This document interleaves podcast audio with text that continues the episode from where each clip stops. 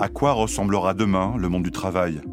Sera-t-il plus digital, plus flexible, plus mobile, plus collaboratif, plus solidaire ou encore plus écolo? Alors que la crise du Covid-19 a profondément bouleversé nos habitudes, nos métiers, eux aussi, ont dû s'adapter, voire se transformer. Avec le télétravail, les locaux de certaines entreprises se sont presque entièrement vidés, les termes présentiel et distanciel se sont progressivement installés dans notre vie quotidienne, une vie dont les aspirations se sont elles aussi modifiées avec la pandémie. Certains n'hésitent plus à quitter la grande ville pour aller s'installer en région, quitte à changer totalement de carrière professionnelle.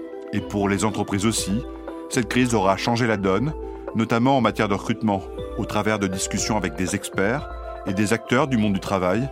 Nous allons tenter de répondre dans ce podcast un temps d'avance aux questions que se posent employeurs comme employés sur les bouleversements en cours et peut-être encore à venir en matière d'emploi.